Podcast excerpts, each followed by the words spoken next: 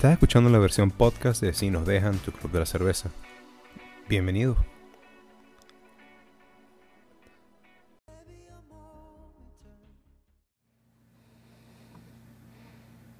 Muy buenas noches tengan todos y bienvenidos a Si nos dejan su club de la cerveza. Hoy es jueves 14 de octubre y son las 9 y 31 pm. Ya estamos listos para darle inicio a nuestra jornada semanal de cerveza, de conversación de un invitado y ustedes en el chat. Mauricio, ¿cómo estás? Yo estoy, como siempre digo, bien. Estoy aquí listo para tomarme la cerveza. Y lo que pasa que no sé si, si me da risa, pero me acuerdo cuando estaba en Colombia en un momento que dicen cuando uno está ocupado es bueno. Y el día me pasó volando, pero siempre estoy con ansias con estas birritas. Promete la noche con las dos birritas, promete la gente que se está aquí conectando. Así que vamos a pasarla bien hoy, pues. Excelente. Excelente, estoy de acuerdo. Me parece un excelente plan Comenzamos con las birras, comenzamos con cuentos. ¿Quieres ir saludando a la gente que se va conectando? Tú me, tú me dices. No, bueno, primero que nada, saludos a ti y saludos a la gente que nos acompaña en el chat. tan lindo. Eh, tan bellos, sí, son, son chéverísimos. Y bueno, este, esta noche tenemos una invitada muy, muy fina que vamos a hablar de, vamos a, vamos a hablar de cosas interesantes. Vamos a, darle un twist de cómo, mm, y me dijeron por ahí, coño, pero la cerveza da para todo. Efectivamente, y ustedes van a ver que, que nos traemos entre manos. Eh, va a estar muy chévere. Y vamos a pegarle la birra de una vez, Mauricio José. Ya yo estoy aquí, es más, estoy que la abro y justamente lo que dices tú, club de cerveza, cuando trataron de ponernos límites fue imposible, Víctor. Aquí en este club de cerveza siempre queremos aprender cosas nuevas, queremos hablar de temas interesantes. No me siento experto y nunca nos hemos sentido expertos en ningún tipo de, de materia ni, ni, ni, nada, así que es buenísimo tener, estar como abierto y con ganas de aprender. Y bueno, y con la excusa de tomarse dos birras y relajarse es perfecto para mí. Mi birra como que venía bajando en jeep de una montaña porque la abrí y explotó. La mía no, te diré que es raro, la tenía aquí en una neverita, no debe estar muy fría. Ya la voy a, la estoy mostrando y ya la voy a servir a ver qué tal. A mí generalmente estas birras me gusta que estén bien frías, por más que siempre decimos que tan fría puede llegar y, dormirte un poco las papilas y pierdes mucho del sabor. Pero esta no va a estar tan fría y vamos a ver qué tal. Aquí está la espumita como salió. La primera birra de la noche, una Sweet, eh, Sweetwater eh, Extra Pale Ale. Em, es una cerveza que, como su nombre lo indica, es una Extra Pale Ale. Tiene 5.7 grados de alcohol y es como una Pale Ale, pero está un poquito ligera. Está sabrosa. Eh, me la tuve que tomar este, obligado porque se me estaba botando. Pero por supuesto, tiene todos esos tonos de pale que esperamos, de los lúpulos, del cítrico, este,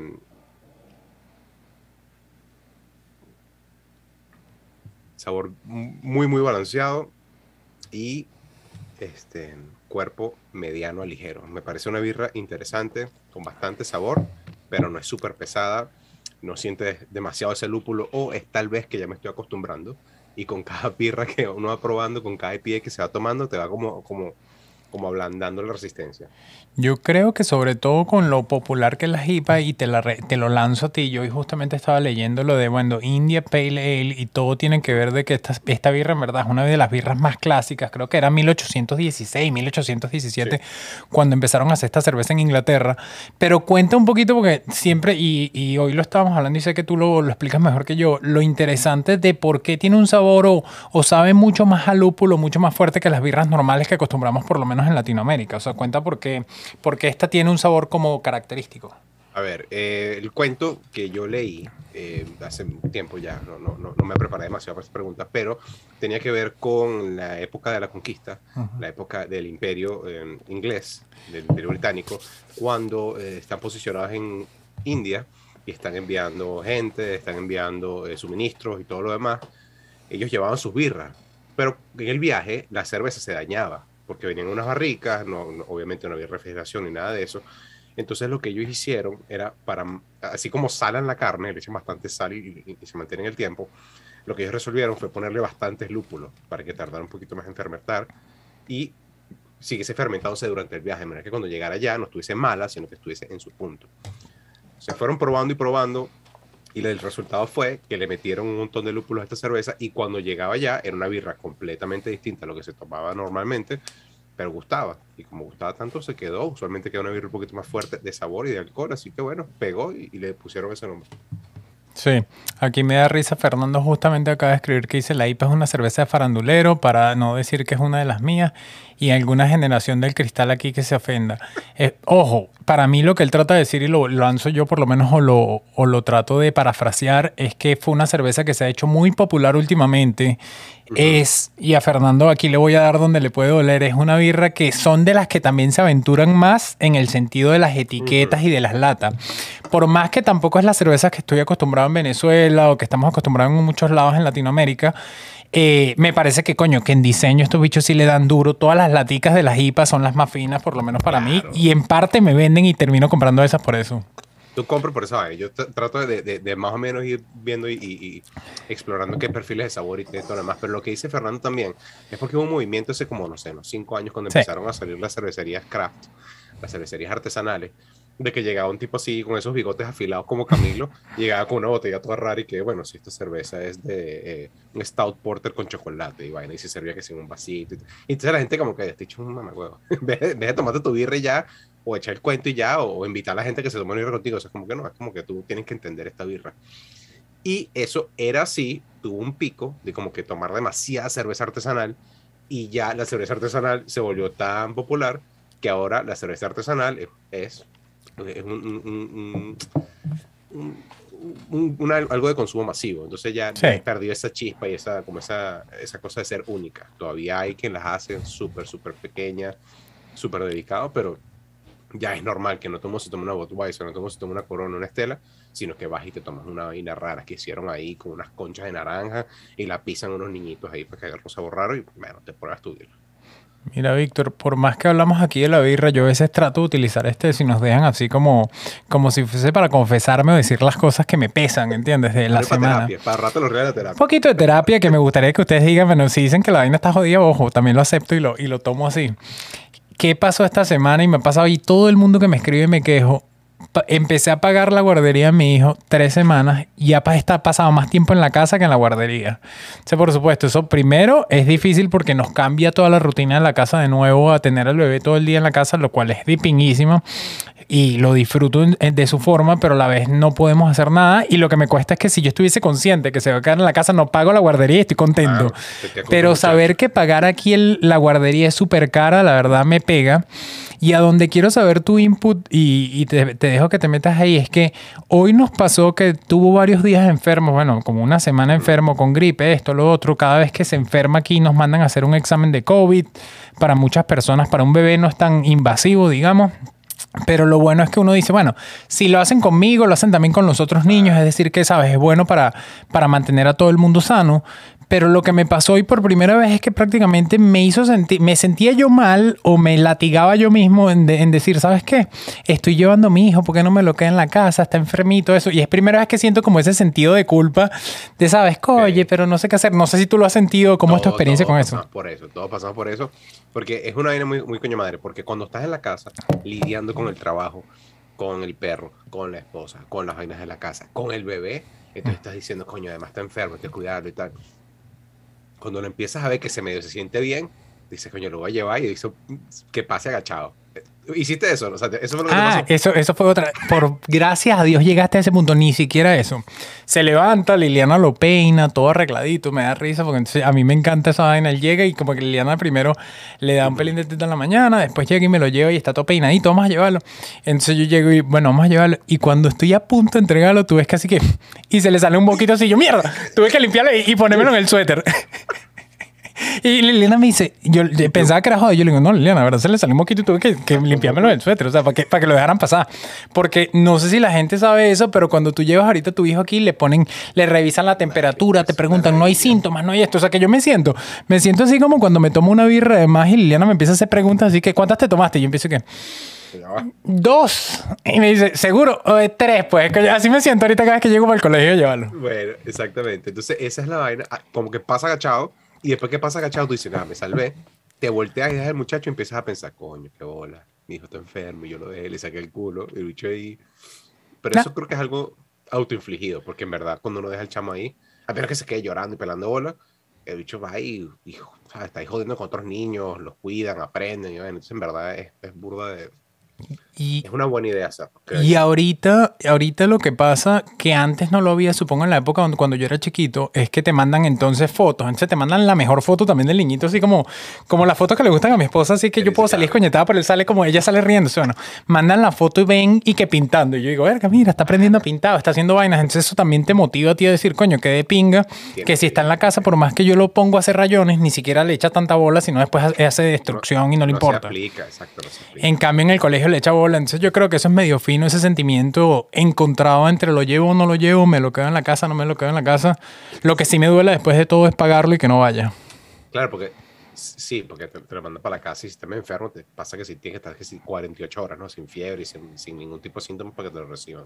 Y lo, ¿sabes qué, coño? No iba a hablar de esto, pero también quiero, ya que, ya que me estoy desahogando, Víctor, otra cosa buena, y ojo, a ti seguramente también te ha pasado, Liliana le toca ir a trabajar y me dice, mañana te vas a tener que quedar con el bebé y está enfermito. Por supuesto, cuando te tiran eso, tu esposa es como así como la fórmula para perder. Ellos quieren que la vaina, y, me extrañó mucho. Y lo peor es que no joda, ven, la pasó del carajo, hizo las dos siestas, no. Y dice, coño, qué raro, y, y para dormir, ¿cómo estuvo? No, marico, tuvo esto el día perfecto.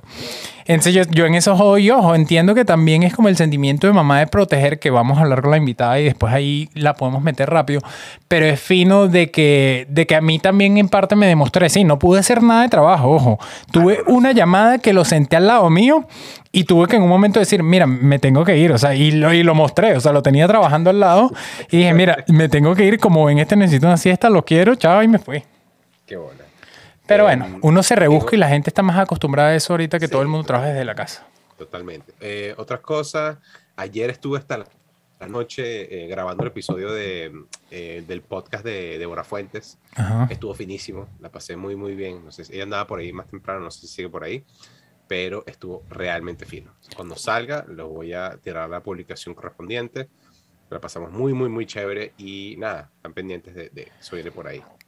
Coño, no quiero, por más que estoy ansioso, sería fino que hables un pelín más, no sé si Débora se fue, pero un pelín de, de que, quién es, o sea, si es Débora o el, o el episodio para que la gente sepa y después vamos ya. Débora, Débora Fuentes este, fue una, una, invitada que tuvimos aquí en el programa, una comediante, de, ella es dominicana, vive en Panamá, y eh, estuvo aquí, estuvo finísimo ese episodio.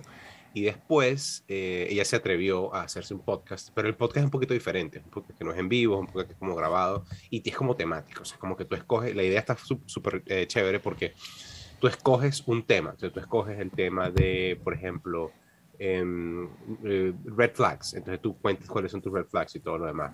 Después es, un tema de... Yo escogí el de léxico, el de, el de, la jerga. Entonces hablamos de las palabras, de las palabras venezolanas, cómo se usaban, cómo no.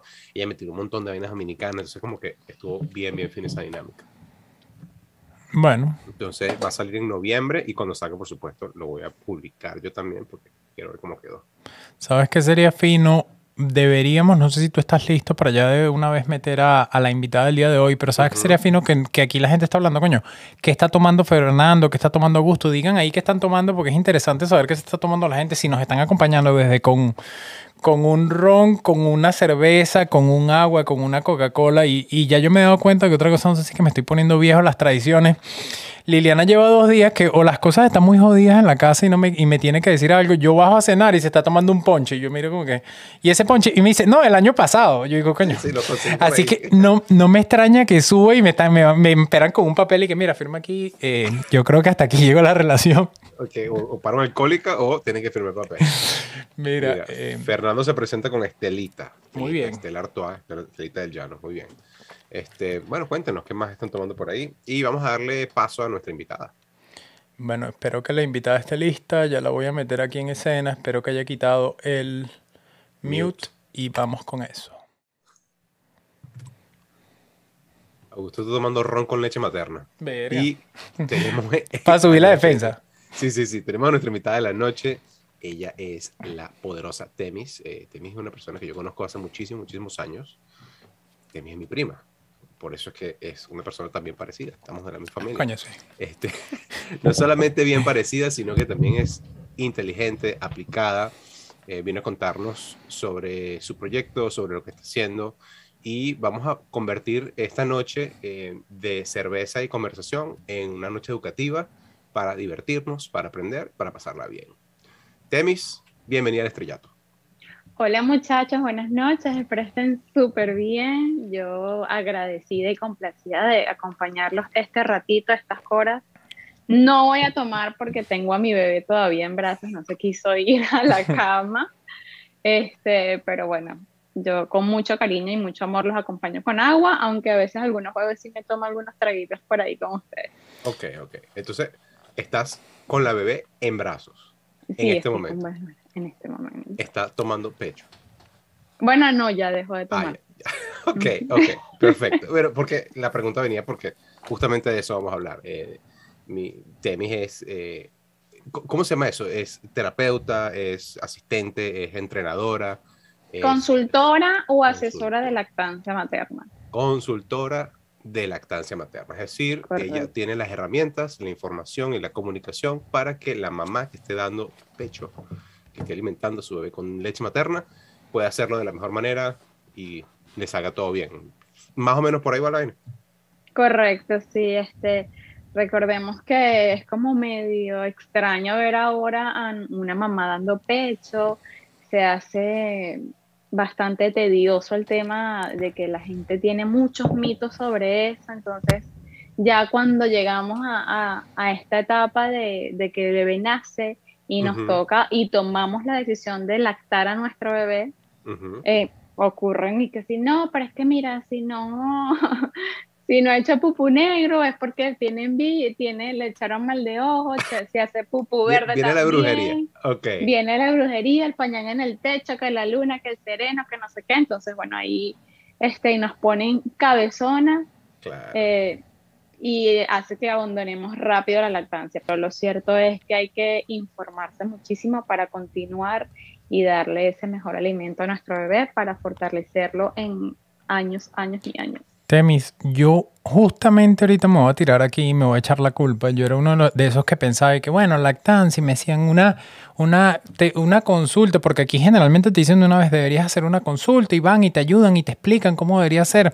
Yo tuve mi bebé, bueno, tuvimos a nuestro bebé, voy a ser inclusivo como, como dicen en el Canadá, porque mi esposa también lo está viendo. Y era cómico porque para muchas personas dicen, pero eso es súper natural, eso lo ha hecho muchas personas sin tener ninguna consultora. Y después fuimos, y debo decir que fue, fue un cambio súper notorio porque desde que te enseñen bien, desde a veces decirte, mira, lo que tú estás haciendo no está mal, pero se puede hacer así mejor, o cuando te das cuenta que de verdad le está tomando y todo. O sea, para mí fue entre eso, y lo voy a dejar ahorita, y después te dejo a ti que hables en eso, y el entrenamiento de dormir son cosas que yo le recomendaría a cualquier padre. Inviertan esos reales. Sí.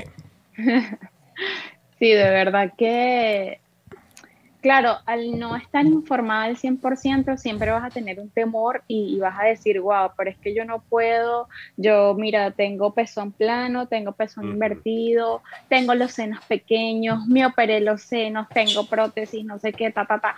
O sea, te envuelves en una nube que tú dices, sí. Y lo cierto es que ya a veces en las consultas le digo a, le digo a las, le digo a las madres, Tú tuviste la oportunidad de crear un bebé dentro de ti, le hiciste el cerebro, el órgano más grande que es la piel, riñón, corazón. Y tú dudas en que tú puedas darle el alimento a tu bebé. o sea, la parte más difícil ya la hiciste que fue crear a tu bebé.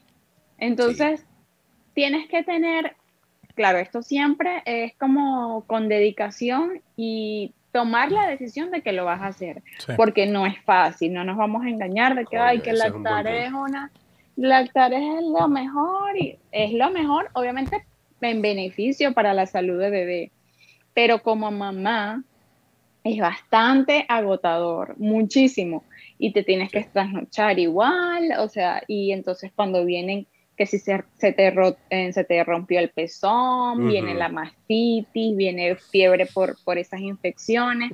Es una cosa que tú dices... Y, oh". lo, más cabilla es que nadie habla de eso, ¿no? O sea, es como que es una vaina... Nadie. Es una vaina muy coño madre porque... Bueno, primero que nada, una de las cosas que, que yo quisiera eh, con, con la noche de hoy, como ya dije, vamos a tratar que sea educativa y divertida, es primero derrocar mitos y segundo que nos dejen la mayor cantidad de información posible, porque hay gente que no sabe, porque bueno, hay gente que no sabe porque nunca va a teta, porque son hombres o son mujeres que no van a teta, pero hay otras que, que, que les toca hacerlo y comienzan a aprender sobre la marcha, no se prepararon bien, no saben que hay una técnica, como dijo Mauricio, como es una vaina natural, tú crees que te pelas una lola y se la metes al bebé en la boca y el bicho no joda, como si fuese un becerrito de esos pegado a una vaca en, el medio del, llano, y no es así. Yo he escuchado mamás decir, a mí me dolió más dar teta que parir. Y, y, déjame meterme aquí y déjate en esto y, piensa también en qué momento lo estás haciendo. Es el momento donde tus hormonas están ahí medio descontroladas, estás durmiendo poco, o sea, como que están bien, yo te voy a yo te voy a llevar a que aprendas no, a la matemática más peluda después de que te guiste a cervezas en el club. Si tú dices, coño, pero tampoco me están ayudando, o sea, no lo estoy agarrando ni deme un cafecito y un desayuno antes de meterme en esto. Entonces yo creo que ese también es el problema.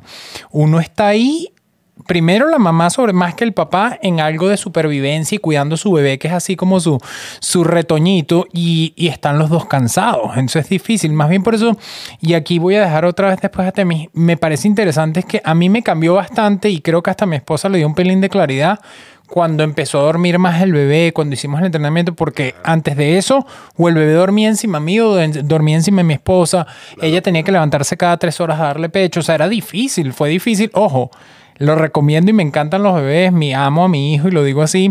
No sé si tendría un segundo y lo dejo aquí en vivo, pero fue, o sea, fue una, fue una experiencia que, que, que, recomiendo, ojo, digo. Sí, sí, sí. Cuéntanos cómo eso Viene como, eso viene como cuando estás embarazada. Que todo el embarazo tú lo ves, ay, qué divino, sí, vamos a hacer la revelación de sexo, vamos a hacer el baby shower, vamos a hacer todo, o sea. Tómame la, foto, tómame la foto. Sí, la foto en la playa con la barrigota, la cosa. Pero es que no te sabes el calambre, las patadas en la barriga, los vómitos la cosa, el mareo, o sea, todo lo pintan bonito, igual como la lactancia materna. Entonces, es lo mismo, prácticamente es lo mismo. Lo que pasa es que obviamente cuando a nosotros nos tocan el botón del sueño, nos ponemos como que, ah, ogros y, coño, de verdad que esa es la parte más difícil. De verdad que esa es la parte más, o sea, el dormir, de verdad que aparte de las hormonas, tener sueño, verga, quieres hacer tantas, tantas cosas, tu recuperación físicamente y eso tienes que como que, o sea, la mujer le toca un papel bastante rudo porque tienes que estar bien mentalmente y físicamente para tú poder darle a tu bebé aquella, el 100% de, de ti, pues. Sin, sin, perecer en el intento. ¿Sabes? ¿Sabes? Ajá, dale tú, Víctor. Tengo, tengo un mito, vamos a, ponerle, vamos a ponerle picante a esto de una vez porque ya, estoy entrado en birra. Entonces, primer mito. ¿Se puede o no se puede tomar alcohol durante la lactancia? Se puede tomar alcohol, obviamente no es el deber ser, gente, por favor. No es recomendado, ok. No es recomendable, pero bueno, si tú te quieres lanzar tus tragos, porque bueno, este, ya viene diciembre, tienes algún, algún evento social, lo que ¿Tienes sea. un club de cerveza. Exacto. Y no tienes, lo, que bueno, lo bueno es que si puedes hacerlo, mira, yo tengo una fiesta el 24 de, de noviembre voy a prepararme de extraer mi leche, congelarla, guardarla para que, bueno, yo pueda tomarme mis tragos tranquila. O si de repente vienes y te invitaron aquí de sopetón y dices, mira, es que yo me quiero ah. tomar una cerveza porque no sé qué, ta, ta, ta, lo puedes hacer simple, o sea, pero eso también depende de tu, del peso, ¿ok? Si estás entre de quién? De, peso de mamá, sí, no, de mamá. Este, si estás entre unos 50 kilos a 70 kilos, por cada trago que te tomes o cada cerveza que te tomes, tienes que esperar dos horas y media para que esa, en la sangre ya no esté fluyendo tanto el alcohol. Si pesas un poquito más de 70 kilos, te va para arriba, si tienes que esperarte dos horas, pero la mayor es que a 50 kilos son dos horas y media, pero es por cada trago, entonces recuerda, si te tomas dos cervezas, entonces aumentan las, horas que tienes que dar, que no tienes que darte, para que entonces ya se vaya como que saliendo de tu sangre el alcohol. Dos horas y media antes de una tetica, o sea, te caes a palo o no, me te tomas una cerveza o una unidad de, alcohólica, perdón, dos horas y media antes de dar teta para que el chamo ya, sabes, esté fuera de, de, de Exacto, no te intoxique se, prendió el chat. Eh, Sabrina saluda, dice que, que, todos los muchachos son distintos, que le eches bola al segundo, Mauricio. Yo te, yo te, te, apoyo con esa emoción, Sabrina.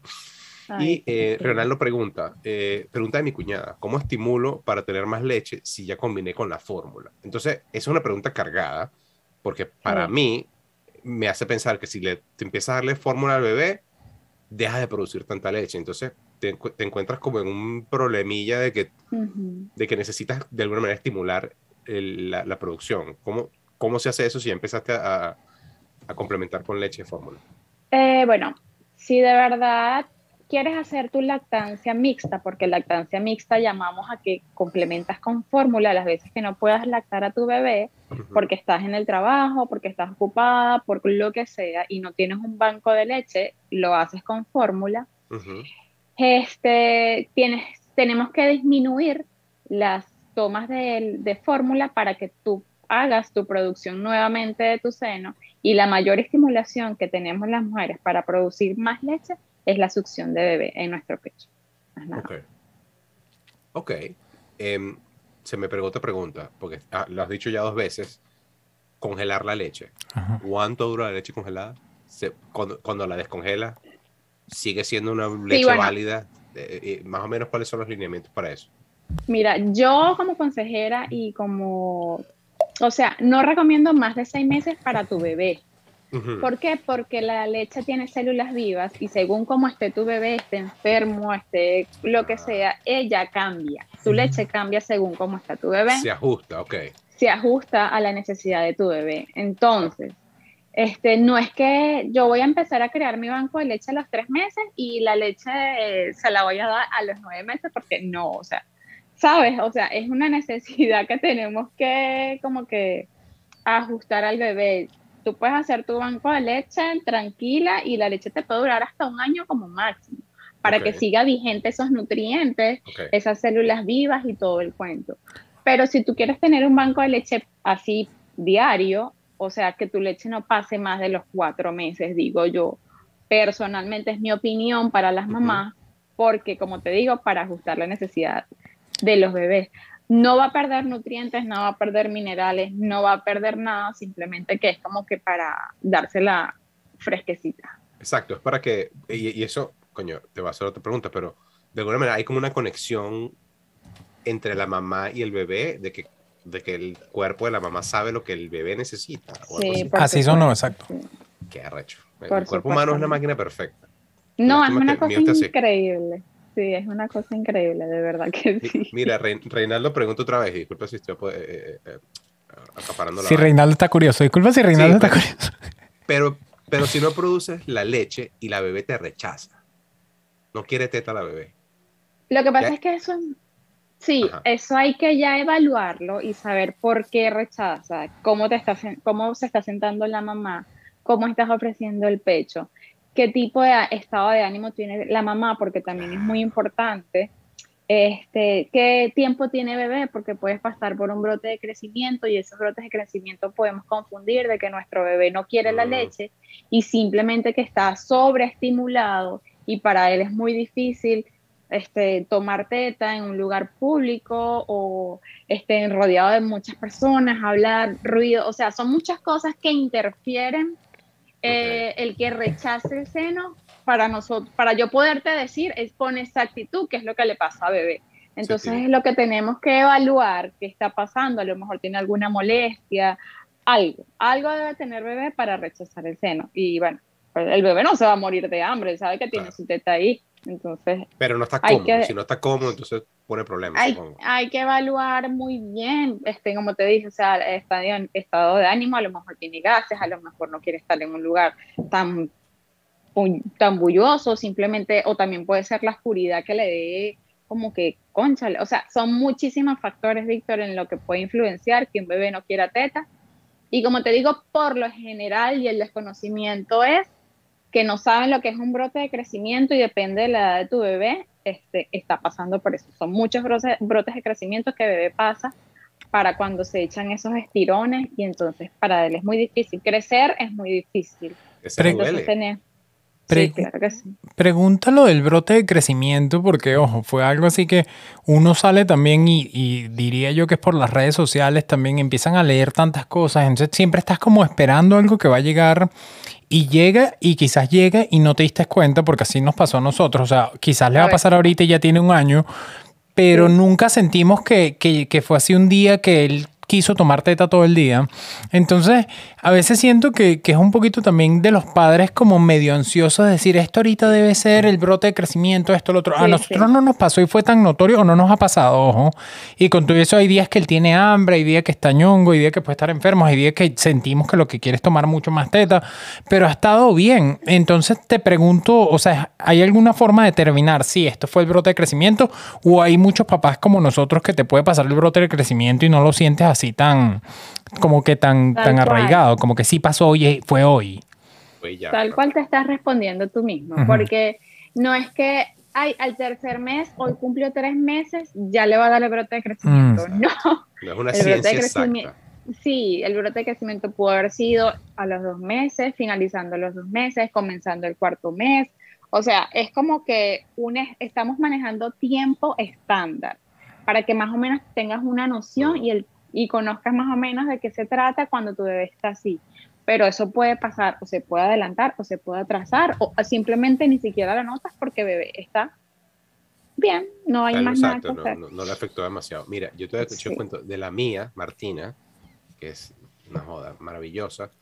Eh, Martina, entre brotes de crecimiento y regresiones de sueño, marico, se fue, no joda, nos dio con todo. Mi esposa, Uy. que es un, no joda, un ángel, se, se las caló todas y, y, y, y, al final, bueno, ya está, tiene el tamaño que tiene y sigue jodiendo, pero ya por lo menos como que entendemos un poquito más porque habla y todo lo demás. Pero este, eso, eso viene del lado Jaime Jiménez.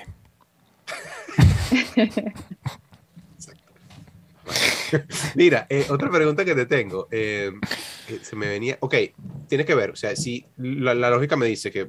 Y disculpa que eche para atrás tanto. Eh, el, el, ejemplo de la cuñada de Reinaldo, por ejemplo, que está dando teta y todo lo demás si el bebé sabe, perdón, si la mamá del cuerpo, perdón, si el cuerpo de la madre sabe lo que necesita el bebé solamente con dar teta, yo estoy seguro, y por favor corrígeme si estoy diciendo una estupidez, que si la mamá va a dar teta con esa mente de que qué peo, no va a tomar, no sé qué vaina, si no toma no va a dar leche, y el bebé no va a crecer, y no sé qué va, y, y ese estrés y ese peo, yo estoy seguro que esa vaina el bebé lo agarra uh -huh. en el aire y, y, y, lo que produce es, este, ¿cómo es que se llama la, la hormona de, del del, del estrés, esa vaina que la gente, el cortisol. Se te dispara el cortisol, estás con un peo con el bebé, con un estrés, una vaina, y el bebé estoy seguro que tampoco entra en la nota y no toma teta.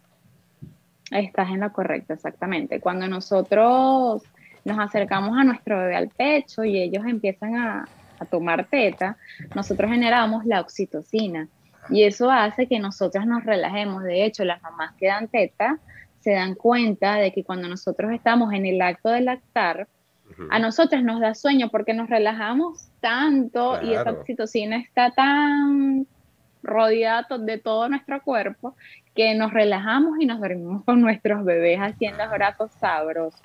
Pero este, tienes mucha razón en tocar el tema del estado de ánimo de nuestra bebé, aunque hay un mito también que dice que si le das teta cuando estás brava, este, el bebé le va a dar cólico, no sé qué, ah. no le va a pasar nada, simplemente que el bebé se va a estresar porque tú estás estresada, claro. entonces lo andas menequeando, ¿qué? Apúrate, ¿qué no sé qué? Entonces, claro, coño, obviamente, coño, o sea, no, me no estás está, no estás en el, es como en comer. De... Estás comiendo, comiendo, exacto. Eh, no estás en el mood. Literalmente me quitaste la palabra de la boca. Es como comer pura. Estás ahí, coño, madre, eh, no sé qué. ¿qué Coño, exacto. Oye, Eso es como cuando tienes media hora de lunch. Tú estás ahí, que. Exacto, no sé qué. que estás comiendo. Entonces te quieres. Atorado. Exacto. Entonces, obviamente, que el estado de ánimo de, tu, de, de mamá influye a la hora de que tu bebé tome la teta. O sea, igual si estás triste, estás triste si quieres llorar dando teta, llora dando teta, eso no importa, no va a influir en nada. Simplemente que, bueno, eh, el enojo, pues sí, sí interfiere un poquito porque el bebé se estresa y no toma, claro. no toma. ¿Y quién va a querer comer recho? Estás arrecho y estás ahí. Nadie. Viendo no cómo pasa tu rechería y después comes. Y, ahí, además estás arrecho porque tienes hambre, entonces ahí va un poquito, ahí va un poquito y volvemos. En verdad, lo que hace Temis que me parece importante es que cuando uno no sabe y está echando flechas a veces te da más miedo. Nos pasó a nosotros cuando era tanto en lo de dormir o como lactancia, que cuando no sabíamos era, yo creo que sí está comiendo. Y yo le decía, sí, vale, tiene la boca abierta. Y yo, pero después que fuimos y en verdad nos ayudó como la consultora de lactancia y todo eso, ya sí estamos, es más no me acuerdo cómo era el sonidito aquí, pero en un momento como que nos enseñaron, yo viéndole la garganta, nos decía como que esto es como que está chupando, chupando y drink. Y era como la yo... deglución, la deglución, tú ves como cuando traga tu bebé la leche. Y, y lo peor es que la caraja ya yo después me lo tomaba joda y en un momento ya estaba así, nos deja. Yo iba a decir, me voy a hacer una camiseta que dice como que chupando, chupando y drink, porque era lo que veía la de lactancia y me decía, ajá, aquí está, y aquí tomó, aquí tomó. Entonces era como que tú ya llegabas y es como entender, que es lo que digo, lo importante de la información. Cuando tú entiendes, tú dices, ok, ya va si está tomando y te desestresa en parte saber, porque cuando tú no sabes si está tomando y dices, verga, sí, tomó, no tomó, pero cuando tú dices, ¿sabes qué? Si está tomando, yo estoy viendo que está tomando, está creciendo, está ganando peso, a la mamá, al papá y, diría hasta como la salud de la casa funciona, porque si no, todo el mundo está estresado. Hay que, ponerse un pelín objetivo a veces también. Sí. No, y el tema de, de, como les comentaba en principio, el tema de, de la, del o sea, de las personas que están viviendo contigo, conviven, se sean papá, abuela, tía, tienen que estar informados también a la decisión que tú tomaste, porque imagínate tú, estresada, que el bebé no toma, que no sé qué, entonces viene la otra señora y te dice, ¿y tú estás segura que está comiendo? ¿Y tú estás segura de que no sé qué? Y coño, tú lo que quieres es, no joda. Y todo el mundo opina y todo el mundo sabe porque no es el hijo de ellos.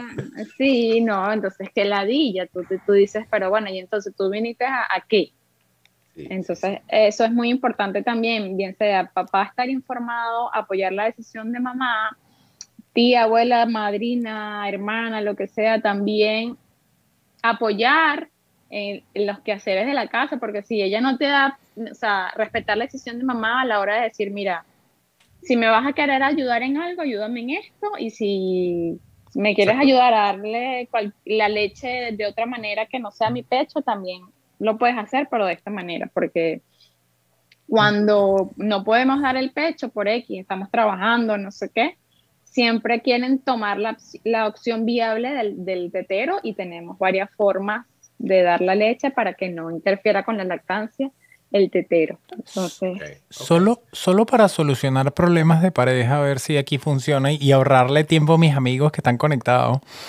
Cuando Liliana iba a dar a luz en el, en el, en el curso prenatal, me dijeron de una vez, y ojo, la caraja lo dijo como 10 veces. Yo dije, coño, déjame anotarlo. Aunque, aunque, aunque lo hice.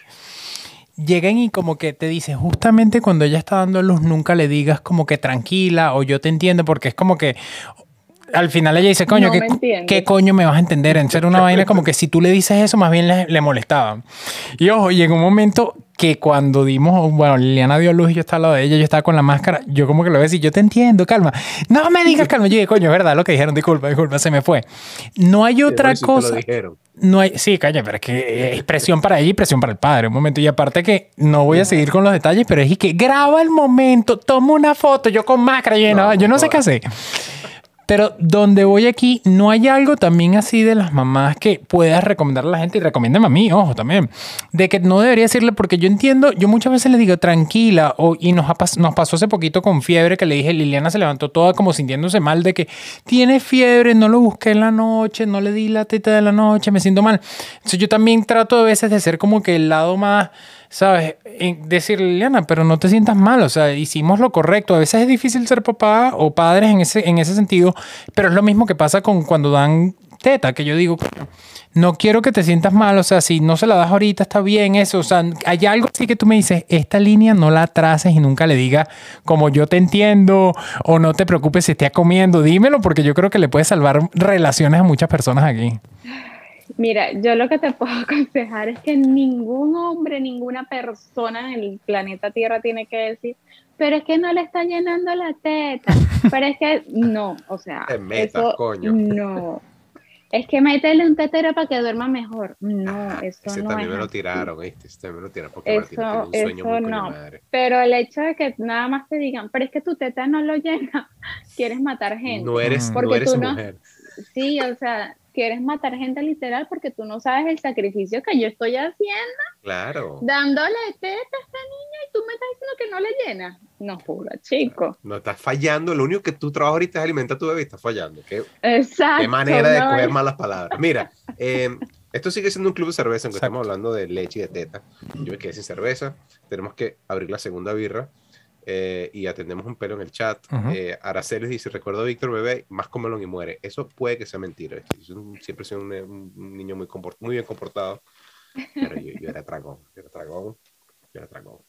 Este, lo que pasa es que yo creo que mi- yo hablé con mi mamá de esto alguna vez en la vida. Que mm, ella dio teta como que no sé cuántos meses, pero fue poquitico. Porque justamente por esa misma vaina, como que había ese montón de mitos y que, no, que te, te- tienes tal vaina en la teta y ya, pues dale, dale fórmula. Y Sí, listo, sí. fórmula. Entonces, por ejemplo, mi, en mi caso, Martina tomó teta hasta los dos años y medio. Es tan- Ay, qué tarajayo y, teta. Y nunca tomó tetero ni de agua. O sea, ella Claro. tomaba bebé así tres meses, cuatro meses y tomaba tetero en vaso o en un pitillo. Nunca agarró tetero para nada. Eso no había manera de quitar la teta de bolas.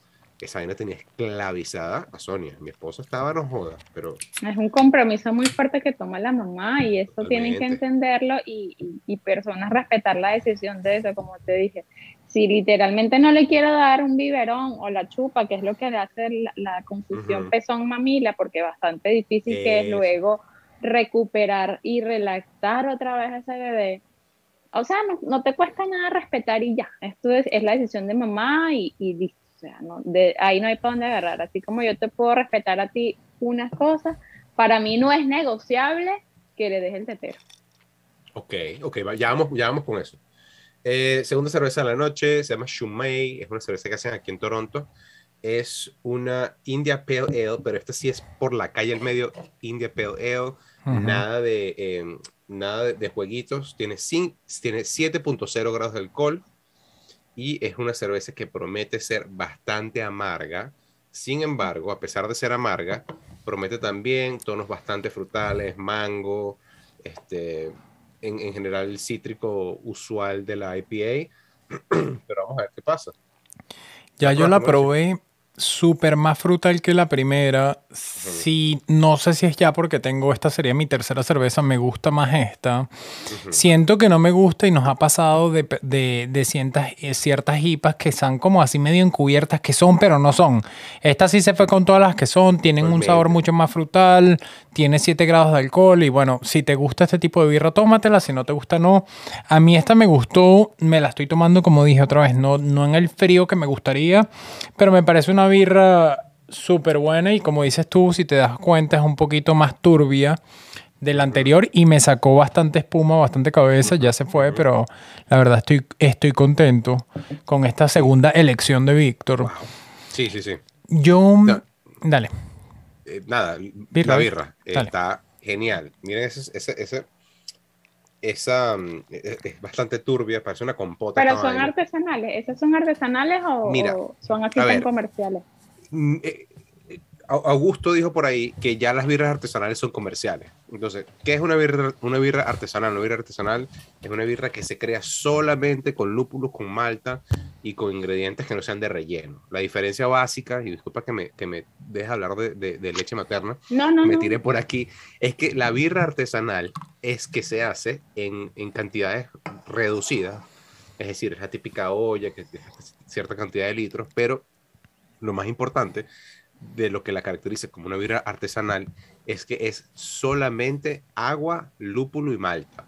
No tiene Mm. arroz, no tiene... em, eh, algunos le echan trigo, como que, o, o muchísima cebada, o maíz también, em, para que el volumen, o sea, la cerveza sigue siendo cerveza, sabe a cerveza y todo lo demás cerveza, pero se produce muchísimo más cerveza. Los volúmenes de, de producción son muchísimo más altos con menos materiales de cerveza, como lo son la cebada, como lo son los lúpulos, como son la malta. Entonces, esa es la gran diferencia.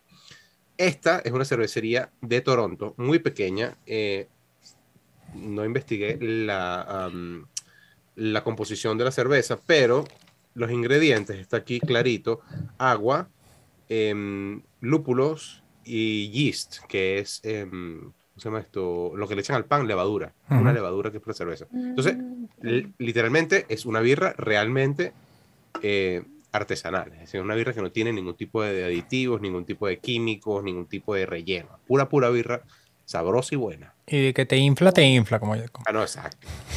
No, y de que te embriaga, te embriaga, porque si es tan, tan, tan artesanal, Ah, Aquí, no, claro. Tiene 7.0 7.0 por grados de alcohol. Mira, se destapó el chat, Mauricio. Métele ahí. yo quería Que- que justamente gente la, un- una de las que tiró ahí Reinaldo que me parece interesante. Yo que yo iba a llevarlo por otro lado, pero la de Reinaldo es justamente una pregunta que también es así como un mito que queríamos tocar. Dice, mi mamá me amamantó a mí tomando cerveza y comiendo chocolate porque le ayudaba con la lactancia. ¿Qué tan cierto es eso? Yo también he escuchado eso demasiado.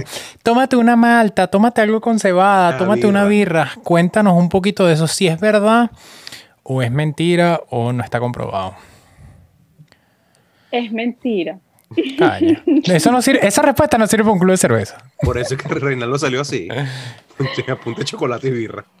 Sí, no, no, es totalmente falso. De verdad que, como dije anteriormente, la única manera que tú tengas una producción exitosa es pegándote tu bebé al pecho, porque ellos estimulan las glándulas Claro. mamarias y eso hace que fluya rápida la leche.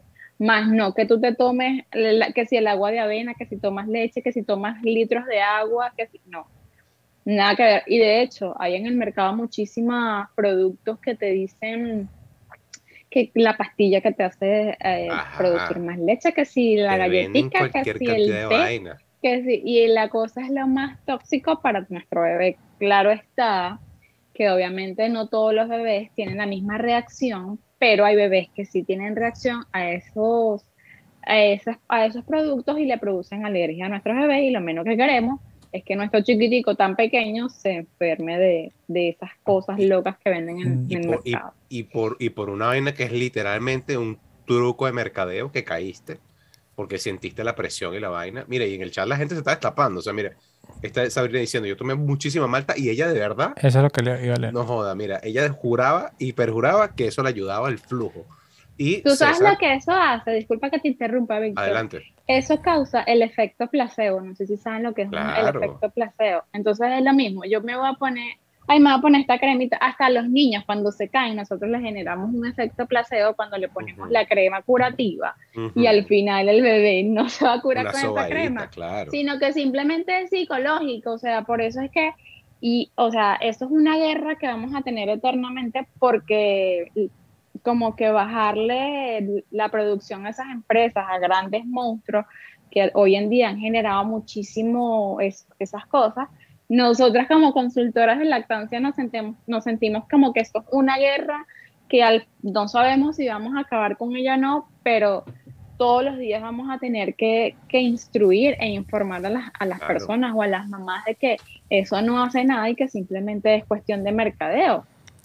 No, Entonces, no, Lamentablemente y no existe que si la cebada, que si la cerveza, que si el chocolate, que si el agua de avena, no existe más nada efectivo que tu bebé se ponga en esa teta a, chu- Eh, a succionar y listo.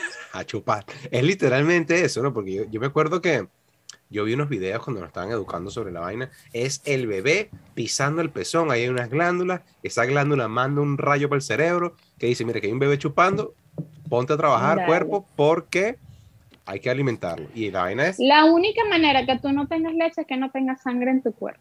ah, bueno, agarra pues. Agarra ese trompo en la uña, Mauricio. O sea, es lo único que tú me puedes decir a mí, o que no tengas glándulas mamarias, que no tienes, o sea, tienes puro, puro, puro muslo y no tengas glándulas mamarias, que existe. Puro músculo, cinco- quisiste decir, porque el Sí, muslo está en la pierna. ajá. Sí, puro pues, muslo y no músculo. pechuga. A mí me encanta así como los pollos en brasa. Pero, o sea, el, el 5% a nivel mundial las mujeres no pueden dar pecho, solo un 5%, y es por la anatomía de nuestro, de nuestro seno. Ojo, ok.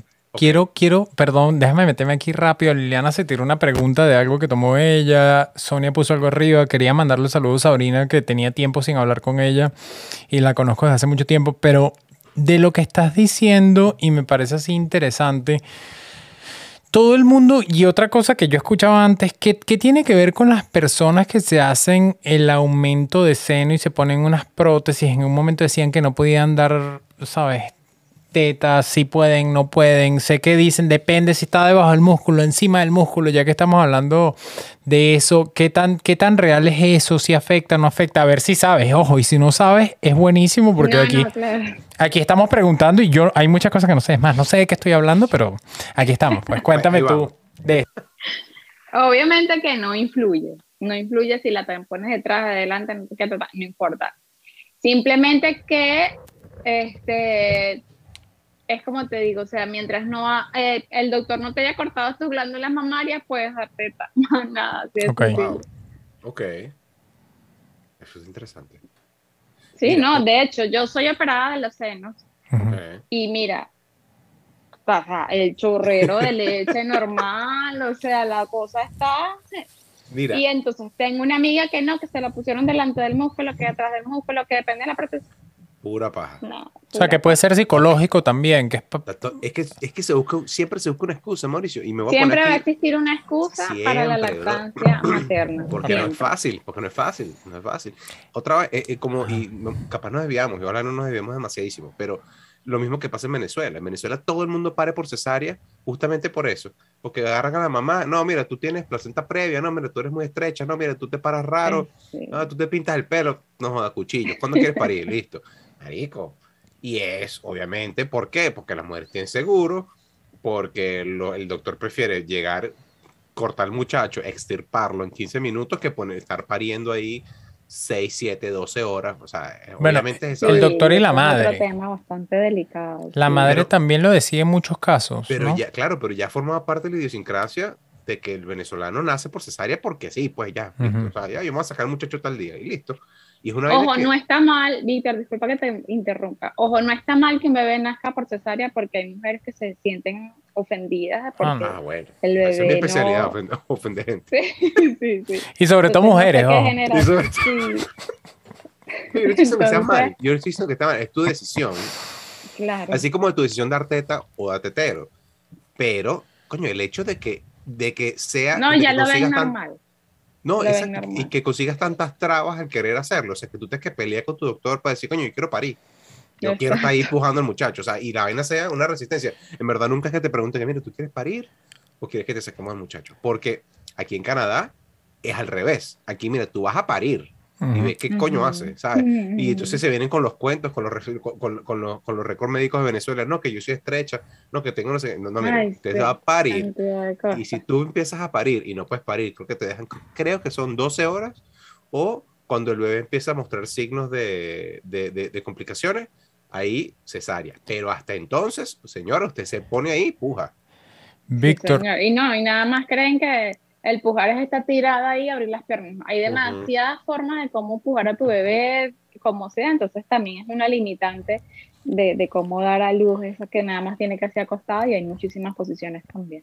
A mí me, ah, no, bueno, a mí me pasó en el sentido que fue lo que vivimos nosotros y mi experiencia es que mi hijo, o sea, en Venezuela, Liliana, pasamos como 12 horas en la clínica, o sea, fue larguísimo y me da risa porque la enfermera decía, y aquí como dice Víctor, no es tu decisión, sino el doctor es el que va a determinar si puede ser cesárea o no y ven que es mi hijo, el bicho estaba con el periódico aquí debajo del sobaco y que no, yo estoy leyendo y, lo peor es que la misma enfermera decía, es que él no quiere salir, está muy cómodo. Y era así y era puja, puja y fue un larguísimo y con COVID y todo y después fue un parto natural.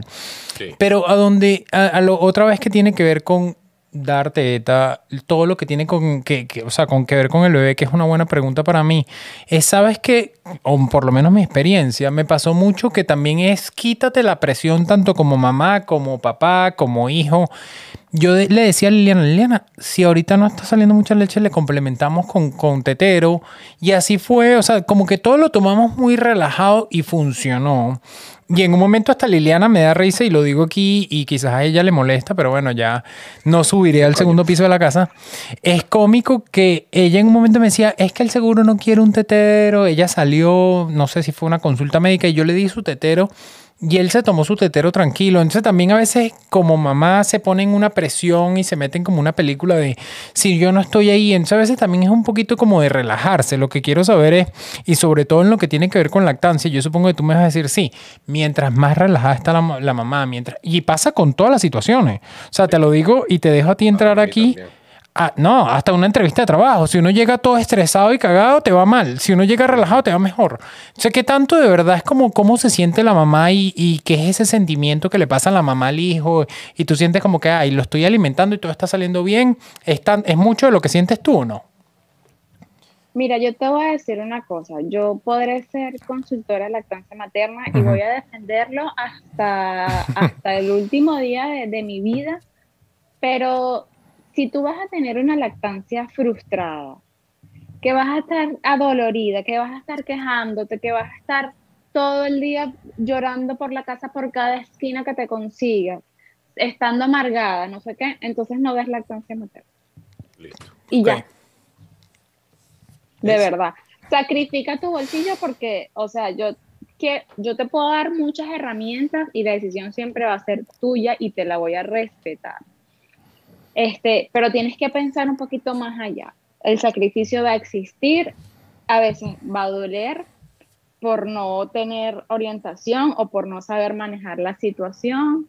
Vas a estar días en que de verdad te quieres arrancar el cabello, o sea, van a haber muchísimos escenarios que te puedas presentar. Pero también les doy la parte económica, que eso es muy importante porque una lata de leche no todo el mundo la puede costear. Entonces vamos como que ¿sabes? Canalizando aquellas cosas de que, mira, si yo... Ponderando, ponderando. exacto. ahí, haz, yo lo que, no, haz lo que quieras con lo que tienes. Yo no estaba preparada para este muchacho, mi esposo no tampoco, económicamente ni nada, entonces yo le digo, bueno, entonces te toca por un tiempo hasta que puedas estabilizarte y, y, tú decides, pues. Porque la verdad es que está rudo el tema de, de si no estás bien económicamente y pagar leche semanalmente, pues tienes la opción de que te da tu cuerpo tu leche. Yo, yo me acuerdo, y voy a de mi, experiencia personal, Martina, no sé, Sonia como que alguna vez quiso probar y compramos una leche en una vaina, que era una vaina que si una, una leche que venía de unas vacas que casi que sobaban y les daban caviar de comer, una vaina que, por, por tu ejemplo, la leche normal costaba 12 dólares y esta le costaba casi 45 y compramos esa vaina, traía no sé dónde, coño, en verdad no me acuerdo mucho los detalles, no me quiero acordar. Y le hicimos la vaina con el tetero, se la batimos y le cargué, teta. Y, y se quedó esa vaina ahí, llevando polvo. Pero ahora que lo pienso, menos mal, porque si no, imagínate que le fascinaba esa vaina, hubiese dejado la teta y todo lo demás, estuviese yo enganchado con esa, con esa leche. No, no es muchísimo dinero, es muchísimo dinero lo que se gasta. Leche, después el biberón, que hay que cambiarlo, que hay que esterilizarlo, que hay de... No, no, no, eso es demasiado complicado. Que sí, entonces el, la pañalera, el tetero, se me quedó el tetero, coño la madre, ¿qué hago? Coño, no, pela la teta ahí, le das teta, ya. Teta para adelante. Mira, una cosa que, que son como dos cosas. Eh, hablaste del 5% de mujeres que no puede, está imposibilitada de dar teta.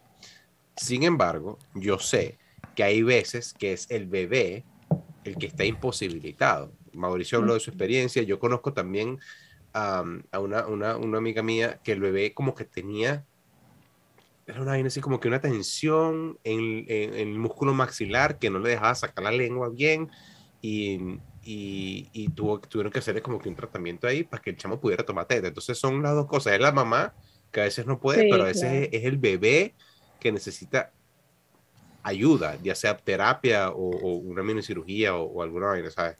Eh, no sé si, si, si, quieres hablar un poquito de eso. Sí, correcto. Este, cuando hablamos de anomalías en, en el bebé, por, en, eh, se nos hace bastante complicado el tema de la lactancia y eso lo podemos entender eh, a los niños con síndrome de Down también es un reto hacerlo porque ellos no controlan lo que es la lengua, entonces siempre se la pasan con la lengua afuera y no tienen el tema de, de, agarrar el peso y mantener la lengua adentro, entonces es bastante mm. complicado. Igual que tienen el paladar hendido, hay, hay, bebés que tienen el hueco totalmente abierto en la o sea, esa, gente que nace con el labio leporino con hasta arriba. Exacto, entonces por más que tú le puedas aplicar la técnica de taparle, que no sé qué, siempre va a devolver leche. esas condiciones, pues sí sabemos que es bastante complicado, a pesar de que no siempre vamos a recurrir a la fórmula porque existen maneras de, tú te extraes y te extraes y te extraes, y le puedes ofrecer entonces a tu bebé la leche biberón, cuchara, vasito, onza, como sea, depende de la de tu bebé. Pero lo importante de todo esto es que a pesar de que nuestro bebé tenga alguna anomalía en, en la boca, podemos extraernos la leche de nuestro cuerpo y dársela. Ok. Mi experiencia en este caso, lo digo, fíjate, a Ben le pasó algo similar a lo que estás contando, y era que tenía el frenillo como que muy largo, y aparte te vuelvo a decir, es tomar la decisión en ese momento donde estás durmiendo poco, donde sientes que en verdad por primera vez tienes algo que es totalmente tuyo. Entonces tú dices, te da miedo. Liliana, yo lo, es más, para decidir en ese momento de le cortamos el frenillo o no, y nos decían, sí, eso es súper normal, no le va a doler. Y la verdad fue, lo hicimos y fue súper rápido. O sea, fue como una pataleta que le dio de unos minutos. Liliana le dio otra vez teta y estuvo tranquilo y, y, todavía, y lo recomendaría. Pero si te da miedo en ese momento y, y, lo que yo digo es tomar esa decisión como por él es como difícil. Pero a lo que quería ir yo aquí es que siento muchas veces que uno trata como de controlar todo lo que te decía antes. Uno siempre trata como de ponerse más presión en ese momento como papá. Y esa presión te termina perjudicando. Nosotros nos pasó, o sea, nosotros no hubiésemos tomado la decisión de cortarle el frenillo a Ben si no hubiese sido porque conozco a otra persona que ya pasó por eso. Entonces le pregunté a mi hermano y mi hermano me dijo, sí, nosotros lo hicimos a mi hijo menor, se lo cortaron arriba y abajo, es fácil, hazlo. Y lo hicimos. Pero entonces ahí voy yo, que es lo que yo siento muchas veces, uno como por, la, por no saber, por no tener experiencia, por le da miedo. Entonces eh, vuelvo a llegar que es súper bueno tener a alguien como Temis que te diga, mira, sí, eso es normal, te va a ayudar en esto, te puede ayudar en lo otro. También es más, y, y suena, y aquí voy a dejar después a Temis que me dicen, le vamos a hacer esto, te lo cortan y se los cuento a ustedes como si fuese con una pincita que le cortan, ni siquiera se lo llevan del lado tuyo. La mamá de una vez le da teta porque eso en parte le cura, pero dicen que la lactancia o la, o la leche materna es tan buena que le cura y dice quizás luego otra vez se le vuelve a pegar. Entonces cuando te tiran eso, tú dices, ya va, tú me estás diciendo que vamos a pasar por esto y luego se le vuelve a pegar el frenillo. Y lo dijeron, que se le pegó un poquito, pero todo cambió y él empezó a comer más, ganó peso y nos quitó, nos quitó estrés a mí, a mi esposa, a todo el mundo y fue buenísimo. pero es algo que a todo el mundo le da miedo y es lo que yo digo, la presión que a veces nosotros como seres humanos nos tiramos encima y también la, mamá sobre todo dice, es que no, si no está engordando es mi culpa y vamos a pesarlo, vamos a pesarlo. Yo en un momento, y es lo último que digo, yo tuve que quitar el peso del cuarto porque yo decía, yo no quiero pesarlo más, relájate, lo pesamos una vez a la semana. Entonces pasa bastante de que. Y ahorita hay camas que pesan al niño. Entonces imagínate esa presión, tú y que dos gramos, tres gramos más, coño, es muy arrecho. El peso de bebé es una cosa que a todos nos va a volver loco. Exacto. Y el, tema del frenillo puede ser en la lengua o aquí en el labio, en el, labio inferior.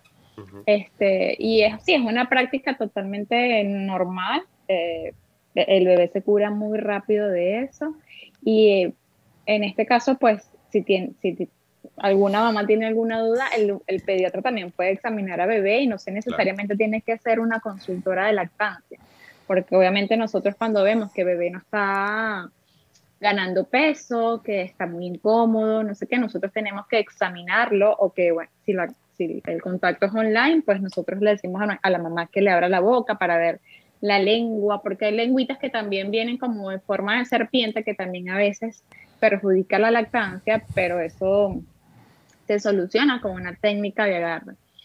Pero sí, o sea, eso es sumamente normal, los bebés se curan rapidísimo de eso, entonces lo importante es estar como que prevenido al bate y siempre estar pendiente de que eh, la pediatra lo examine muy bien. Mira, para em, que no ocurran ese tipo de cosas. Eh, voy a tomar el chat rápidamente. Elizabeth García, Elizabeth García dice, Felicitaciones muchachos, me encanta el tema, los felicito por la invitada, gracias. Y dice, em, el próximo tema, hablen de sexología después del parto, yo menos que sexualidad después del parto. Hemos tenido varios sexólogos aquí, me parece interesante, no, no es algo que hemos considerado, pero creo que... Bueno, de una te digo que el libido te va a bajar hasta que, o sea... terriblemente. el de la mamá, ¿no? o el del papá. Ah, explícame, explícame para ver, porque lo estoy sintiendo. El libido baja porque tú estás Estás en otro peo. en un modo mamaleona. Claro. coño te va a interesar a ti hablar de ese momento? No, chicos, yo lo que Porque te como te uno... ponen esclavo a otro muchacho. Sí, sí. No jodas, sí, o sea, entonces quedo embarazada otra vez y me arrecho contigo porque me embarazaste. Yo no estaba pendiente de eso. Entonces, coño, Claro. Yo estaba a- teta, chico del fastidio. coño. Me despiertas en plena madrugada con ese pedo y yo lo que estoy viendo es mi carajita respira. No. Tienen que entender eso. Eso está buenísimo. Vamos a revisarlo. Me parece que es un tema que, que, que va a hablar porque no solamente porque es interesante, sino porque hay mucha gente que necesita saber esto. Hay gente que necesita de verdad, porque son cosas que no se hablan, son cosas que, que no sé Sí. por qué, de verdad no sé por qué no se hablan, porque es una vaina que todo el mundo da teta y todo el mundo, claro, todo el mundo pare, pero, pero es, es, es información que tiene que estar ahí. Eh, La vida, dice- Víctor, la vida es así. la vida, pero no sé por qué la gente lo esconde, porque la gente lo que ve es que si la foto de Sacha Fitness que parió y a las tres horas ya Ay, estaba, Dios no ya estaba lista Sí, para, que la, sí, la- la- sí. para que la preñaran otra vez. Para las fotos, para las fotos. Esa- pero y la gente se compara con esa vaina, la gente no se compara con la prima que pasó cuatro meses haciéndose pipí porque le habían dejado una vaina mal, mal agarrada ahí en, en- en- en- en- en la primogénita. Entonces, Ajá. coño, es muy, es muy arrecho. La gente también escoge con cómo joderse. Este, Y Sabrina dice, yo soy hipertensa y tuve cesáreas por evitar complicaciones. Eso pasa, eso pasa. Sí, hay ¿no? casos que hay casos que de verdad lo amerita, pero no es que hay doctores y que no, mira, es que yo me voy de viaje la Ta- semana que eh, viene. marico, Mejor literal- te he hecho cuchillo. Coño, pana, Literalmente, yo, yo conozco una amiga, tiene mi edad, y la garaja nació un 23 de diciembre porque le tocaba el 24 y el 24 el doctor se iba de viaje. Y que mira, yo me voy de Mm. viaje y si quieres parir conmigo, te sacamos a la muchacha 23. Sí, bueno, y chamo, efectivamente, demasiado agarra. carnicero. demasiado No sé si carnicero, pero coño, es una comodidad que coño, estás poniendo a todo el mundo por, por delante, ¿sabes? Estás poniendo tu, eh, tu comodidad de tus vainas por encima del- de la salud y del- de la vida de un, de un bebé o del, del nacimiento de un bebé. Ya va, ya va. Yo tengo que decir aquí, ¿tú viste quién es Elizabeth García? No sé. Lee. Una persona muy conocida para nosotros. Le Por mando un beso. pero es que Elizabeth Caño, vale, pero es que ese fue La muy formal. La amiga la de, de uno de mis mejores amigos de toda la vida, la mamá de uno de mis mejores amigos de toda mi vida. Qué bueno que La- se conectó. Pregunte ahí. Y aquí le vamos a... cerveza y comió chocolate en el, en el embarazo de su hijo y ahora el hijo es cervecero y chocolatero. Ya sabemos por qué a Reinaldo le dicen éxtasis. Todos los días. ¿Qué epa? No, ¿qué hacemos? Una cerveza. Ve, gracias. Si no, te, si no te has suscrito, suscríbete al canal que nos ayuda muchísimo a crecerlo y nos hacemos esto todos los jueves, así que ah, sería finísimo que nos acompañaras. Y, y nos Mira. digas más cosas de Reinaldo. Eso es lo que me gusta a mí también. Absolutamente, entrégalo. Otra cosa, eh, leí más arriba en el chat, es una, esto es un cambio radical de tema, pero me gusta y me pareció súper interesante, eh, que una persona fue madre nodriza de otros niños que no eran de ellos. Entonces ella estaba amamantando y le pusieron otro muchacho así, se lo pegaron en la teta y le dio teta. Entonces, yo primero no sabía que eso pasaba y segunda, ahora que sé que, lo- ahora que sé qué pasa, no hablábamos de que el cuerpo se comunica con el bebé y le da la teta, le da la leche que del bebé le está pidiendo que requiere. ¿Cómo, ¿Qué pasa ahí? Te- ¿Como que te desconfigura la producción de, tet- de, de- de leche? ¿O, o, o- o cómo? No, porque tu bebé reconoce automáticamente a tu bebé.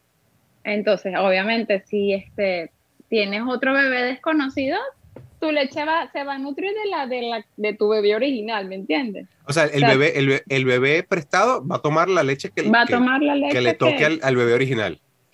Correcto. Pero lo alimenta. lo mismo. Ah, Bueno, la, leche es leche, ¿no? Sí. Sí, Pero bueno, tú sabes- leche es leche. Tú sabes que yo en un momento de mi vida, no me acuerdo en verdad cuándo, vi que había una, una caraja que hizo literalmente ese experimento, que el bebé tomaba leche y ella se guardó, se perdón, se extraía la, leche materna Ujú. y le tenía su banco de leche y el bebé se enfermó. Y el bebé se enfermó y siguió tomando teta. Y ella seguía haciendo su banco. Y ella vio literalmente cómo la leche, Cambio de cuando se color. le extraía, cambiaba de color. Y yo no sé si cambiaba como de, lo que la cerveza le decimos el Mm. cuerpo, Mm. pero una- una era como mucho más eh, transparente y la, la leche del bebé enfermo era una vaina como que parecía como una nata. Sí, sí, el bicho venía con todo y era como amarillosa y la otra era como una agüita blanca como que normal, pues. Y entonces me pareció súper, súper interesante, se me Sí, está volviendo a la memoria en mucho. este momento. Sí, muchos, muchos pensamos que la leche nada más tiene que ser netamente blanca porque es leche. Pero Ujú. no, hay leches azules, hay leches rojas, hay leches amarillas y leches blancas. Wow. En- y marrones también hay. Entonces, pero no, eso es simplemente tu cuerpo que es así, tu cuerpo que reaccionó a, que, a que la leche sea así, pero no es que está mala, no es que nada. o sea, está eh, el cuerpo está respondiendo y produciendo la leche que está pidiendo el bebé, básicamente. Correcto. ¿Cómo cuadrará tu cuerpo cuando tienes morochos y ponle uno está enfermo y el otro no? De verdad, le lanzará así como unos anticuerpos a uno, sencillamente le da el bombazo a los dos y que. Yo creo que no, le da el bombazo a los dos, claro. Okay. Cobra, cobra la leche. Porque la prioridad, sí. Exacto. La prioridad es el bebé que está enfermo y, y mejor porque como que aquel bebé tampoco se va a enfermar tan fácil. Yo debo decir que estoy impresionado que llevamos, déjame ver aquí, hora y 20 minutos, bueno, hora y 10 minutos hablando de lactancia y con una cerveza siempre me ha parecido un reto y estoy contento de que lo hemos llevado a cabo. He aprendido cosas nuevas, todavía me queda un poquito más de cerveza, no es que los estoy cortando, pero me parece fino, como siempre digo, tener una conversación donde mm, sacamos mitos y cosas que hemos escuchado, cosas que nos pasan a nosotros o hasta experiencia de los demás. A mí me encanta y nos ha pasado tanto con una sexóloga, psicólogo, cirujano, que a veces nos utilizan a mí y a Víctor para preguntarle a personas que tienen cierto conocimiento y decir, ¿sabes qué? Pregunten esto, pregunten lo otro y nos ayuda a nosotros. Ojo, sigan tirando ahí en el chat porque como yo te pregunté ciertas cosas ahorita, lo de los morochos y si se adapta la, la leche materna, hay bastantes preguntas que quedan por ahí, me parecen interesantes y que la gente quiere saber. Claro, por supuesto. Mira, eh, tengo, te tengo otra, pero esa es de mi propio, de mi propio ver. Este, eh, sabemos ya que, bueno, que, que, la, que, la, carga en general de, de la lactancia, porque es, de la mamá, ¿no? Porque primero el bebé lo parió ella y tiene la teta ella y produce la leche ella. Sin embargo, yo como buen esposo y buen padre que me considero, y Mauricio también, Mauricio es padre y esposo excepcional, necesitamos que una mujer nos diga qué papel juega el hombre en el proceso de lactancia. ¿Qué es lo que espera? Y obviamente estoy seguro que no va a haber un guion, este, pero qué, ¿cuál es el rol del padre eh, que, que, que, acompaña a su esposa o a su pareja, papá de, de, de, de esa pequeña criatura? ¿Qué es lo que se espera de uno? Qué es lo que uno debería hacer. Que básicamente es un, yo, es un poco tarde, ya Martina tiene tres años, va para cuatro años, pero oye, hay que saber, hay que saber, uno nunca sabe cuándo, cuando sale un, a un compatriota de un peo. Y Temi se está riendo porque dice, vamos a ver cómo lo jode, que sóbale los pies toda la noche. Ella está ahí viendo cómo coño no va a ver, suéltalo, pues, dale. no, no. Cómprale lo que ella pida. La sonoridad, la sonoridad. No, mira, yo de verdad este, como mujer, como mamá y, como madre lactante, pues lo que más le pido a los hombres es que apoyen totalmente las decisiones que tomen sus esposas o las mamás. Jamás poner en duda de que ellas pueden hacerlo, ¿ok? El apoyo moral siempre es importante, aquella palmadita en la espalda y decirnos que lo estamos haciendo bien, o sea, más que todo es eh, darnos mucho, mucho consuelo, mucha palabra, mucho, mucho ese, ese, ese calentico en la oreja, ¿me entiendes? Así como que vamos que tú puedes, los está haciendo bien, si se está haciendo esto, ese trabajo es de los dos.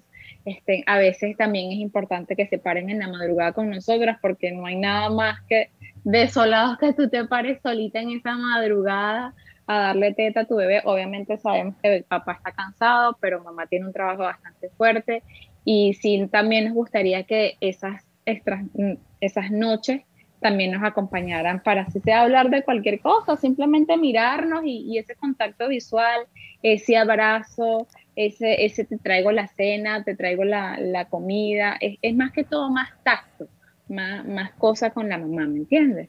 No son soluciones, son atenciones son atenciones, tal cual, porque eso, la, la, solución no lo puedes hacer, pues no tienes teta, no le puedes dar la teta. O en este caso, pues también si mamá se quiere bañar y, y le toca el turno de, la leche, pues dásela, se, te enseña cómo dárselo en vasito, a, no sé, cualquier cosa. Sí, Martín, Pero más que, tomó con, cucharilla, Cuchara, vasito, onza, jeringa, o sea, ya eso ya a medida de cómo va avanzando el bebé lo van aprendiendo en, parte, pero yo creo que el trabajo fundamental de papá es el apoyo que le pueda tener a mamá y siempre respetar su decisión y como que arriando ese caballo y decirle que todo va a estar bien y que gracias a ella está ese bebé sano y salvo. Modo cheerleader total. Tal cual. Muy bien, muy bien. Eh, volvió Débora Fuentes. Débora Fuentes como que se tiró un live en Instagram, estaba diciendo, y volvió. Bienvenida de vuelta. Este, Mauricio, ¿qué, más tienes por ahí? No, yo lo que, lo que vuelvo con esto me parece fino es, yo me he dado cuenta y voy con mi experiencia con Ben, es que a veces es bueno apoyar, y ojo, y me estoy yendo aquí en contra de la invitada, apoyar, pero hay un, apoyar, pero hay un, hay un momento que hay un momento que hay como un eco ahorita, no sé, pero Ah, debe ser los audífonos, ok. Hay un momento que también es bueno decirle, cálmate, como dije, esta semana nos pasó que en un momento Liliana se levantó sintiéndose mal, diciendo, oye, pero es que no lo agarré en la noche, él estaba medio ñongo. Entonces también a mí me parece que es fino a veces poner como todo en perspectiva y decir, tranquila, o sea, no lo hicimos mal, no es que seamos malos padres, él está durmiendo en su cuarto, lo vamos a buscar. Entonces es difícil a veces para la mamá, como decía eh, Temis, que decía, ¿sabes? Se sienten así como que tengo que proteger aquí a lo más preciado que tengo, pero a veces yo siento que ah, por lo menos en mi, en, mi, en mi relación ha funcionado de decirle un poquito como que calma, todo está bien, estamos haciendo lo mejor para él, estamos haciendo... Y, y a mí me ha funcionado, ojo, por lo menos con mi bebé ahorita y mi experiencia, pero hay momentos que yo digo todas las relaciones son distintas. Pero no sé cómo lo ves, es mucho, yo nunca he sido de de decirle tienes que dar eh, leche materna y no tetero, que ojo, me pasó con mis amigos, mis amigos antes de que tuviese amigos y familiares maracuchos y los lanzo aquí, me dijeron una vez, que no meta excusa, que de teta, que de teta, me decían así, yo dije, coño, la vaina, yo me sentí asustado y me lo decían así porque ellos sentían que era lo mejor, que hay mujeres que dicen que no, entonces yo no presioné ni que diera ni que no diera, sino diría, vamos a ver qué pasa y cómo nos va y me por ahora ha salido bien, ojo.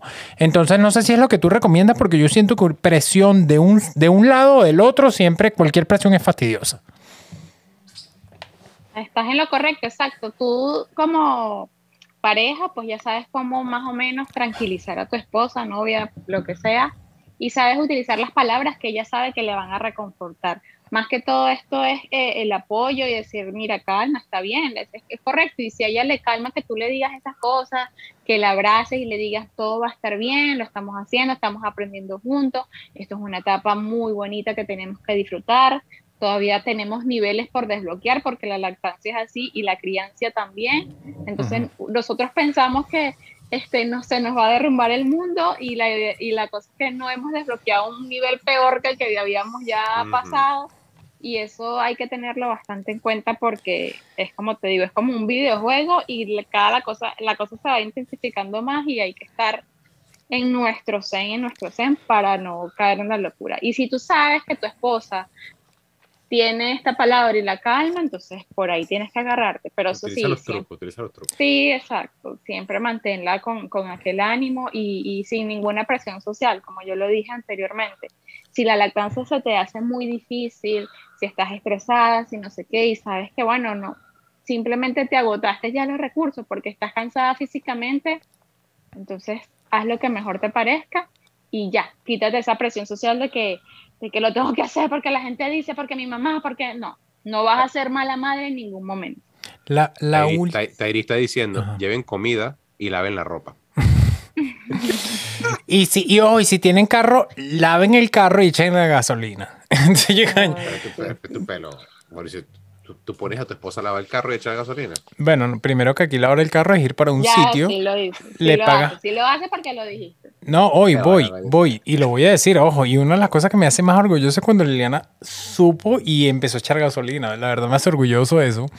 Y lo voy a decir aquí porque también me gusta. Es que las cosas que se suponía que debería hacer yo, Liliana hace parrilla. Liliana, y ojo, estoy vendiendo a Liliana. No le van a echar los perros, ojo. Liliana corta la grama. Que mi vecino me mira así como que, coño. No, no, mi esposa sí no. no y lo peor, pero lo peor es que a Liliana le gusta. O sea, a veces me dice, quédate con Ben que yo voy a cortar la grama sale con la vainita así como el carrito y le gusta. no te lo puedo creer. Cada, cada relación es distinta y por eso yo siempre lo he dicho con mi hermano con mi papá, con mis amigos, uno no puede meterse porque uno no sabe cómo adentro funciona la, la relación. O sea, el que está cocinando y lavando platos con un delantal soy yo y ella está cortando la grama. Entonces cada quien tiene su relación y, y la maneja de su forma. Pero Pregunta antes de dejarte, yo vi que Víctor sacó la cerveza y Leandro preguntó lo de la vacuna y me parece interesante esto. Liliana siempre me engañó, y digo me engañó, ojalá y sea verdad, que decía que si la mamá se vacuna se la pasa al hijo. ¿Sabes en verdad si eso es verdad y qué tan, qué tan cierto es eso? Cuéntame. Sí, está comprobado científicamente que la mujer lactante que se vacuna contra el coronavirus le pasa un 10% de los anticuerpos de la vacuna a nuestro bebé. Ok. Cool. Verga, ok.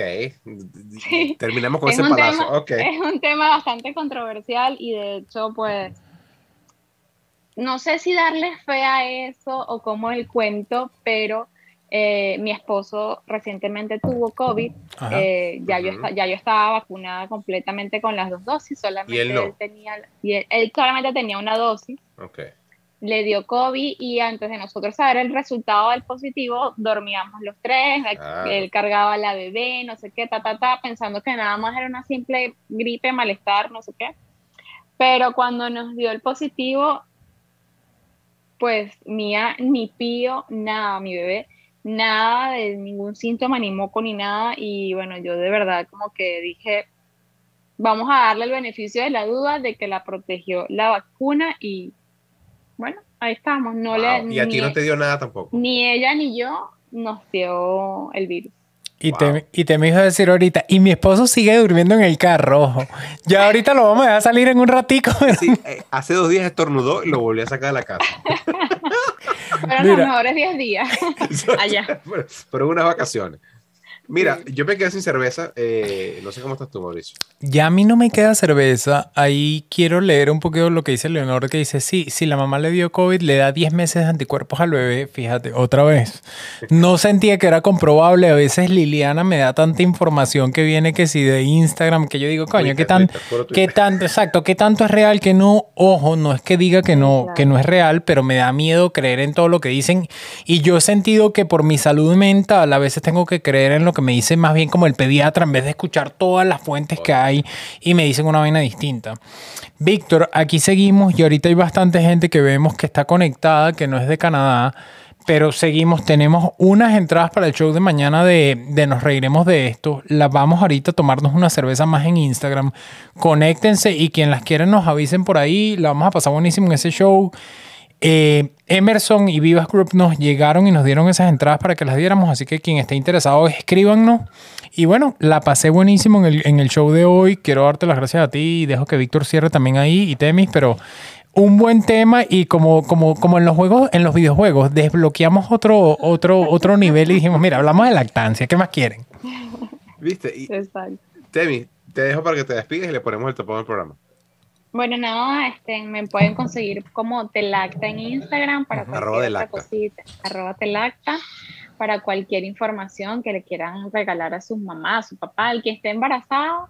Pero así, estoy a sus órdenes y muchísimas gracias a ustedes muchachos por la invitación. De verdad que se pasa un, un rato súper agradable y la idea es que esto sea así, que se hablen de temas bastantes para nutrir nuestro cerebro todos los días, Exactamente, aprender. Aprender y ya. aprender. Este, bueno, muchachos, muchísimas gracias por habernos acompañado. Estoy poniendo aquí el arroba de Lacta para que la sigan en Instagram. Eh, tiene contenido fino, tiene contenido interesante, tiene contenido educativo. Y eh, nosotros hemos eh, culminado nuestra transmisión de la noche de hoy en YouTube. Eh, nos vamos a tomar un break, vamos a buscar una birra más y nos tomamos un, eh, una birra en un Instagram Live. Y muchísimas gracias por estar ahí con nosotros. Eh, muchísimas gracias por acompañarnos cada jueves. Y si no lo han hecho, suscríbanse al canal. Nos ayuda muchísimo a crecer eh, y a seguir haciendo lo que nos gusta, que es tomar cerveza, hablar y aprender. Así que buenas noches y nos vemos en el club. Bye. Cuídense.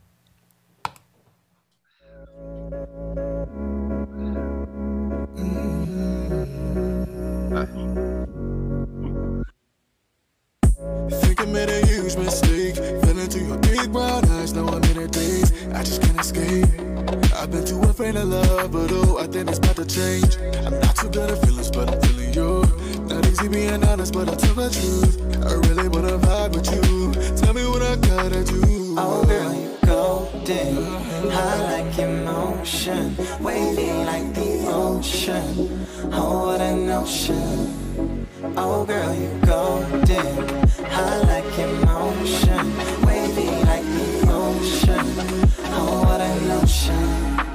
It's like murder she wrote. Look at the mess I made, I know. I can feel it in my bones. It's an operator. It's like murder she wrote. ¿Escuchaste la versión podcast de Si nos dejan View Club? Recordamos que todos los jueves a las 9 y media de la noche nos reunimos por YouTube en vivo. Nos vemos en el club.